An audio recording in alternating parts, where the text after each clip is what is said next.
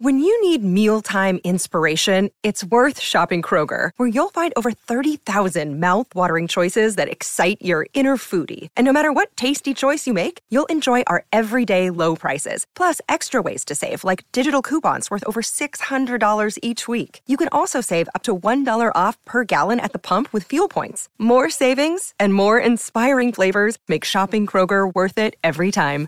Kroger, fresh for everyone. Fuel restrictions apply. Another day is here, and you're ready for it. What to wear? Check. Breakfast, lunch, and dinner? Check. Planning for what's next and how to save for it? That's where Bank of America can help. For your financial to-dos, Bank of America has experts ready to help get you closer to your goals. Get started at one of our local financial centers or 24-7 in our mobile banking app. Find a location near you at bankofamerica.com slash talk to us. What would you like the power to do?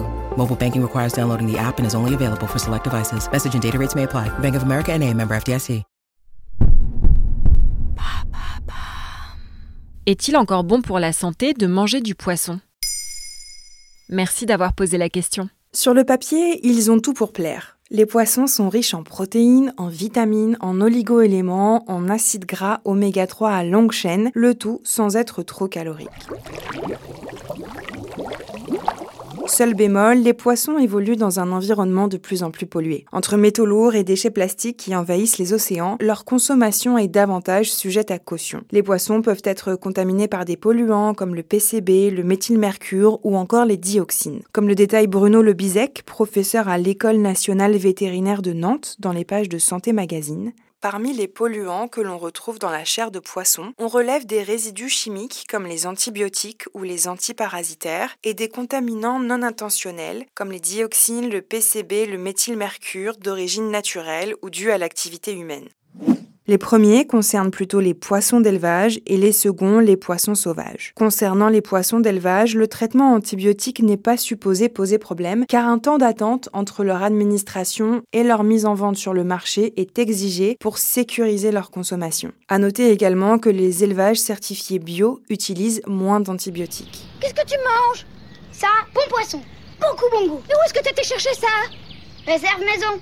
Quels effets ces polluants peuvent-ils avoir sur la santé? Des effets très néfastes, comme des troubles neurologiques, des cancers, des perturbations endocriniennes. D'ailleurs, l'ANSES, l'Agence nationale de la sécurité sanitaire de l'alimentation, explique que les aliments issus de la chair des poissons sont susceptibles d'être contaminés par des substances chimiques, mais également par des micro-organismes comme les bactéries et certains parasites. Ça veut dire qu'il faut arrêter d'en manger? Non, car notre organisme a les moyens de neutraliser une partie des produits toxiques grâce aux chimiokines, de petites protéines présentes dans notre corps, mais dont les spécialistes ignorent encore l'étendue des capacités.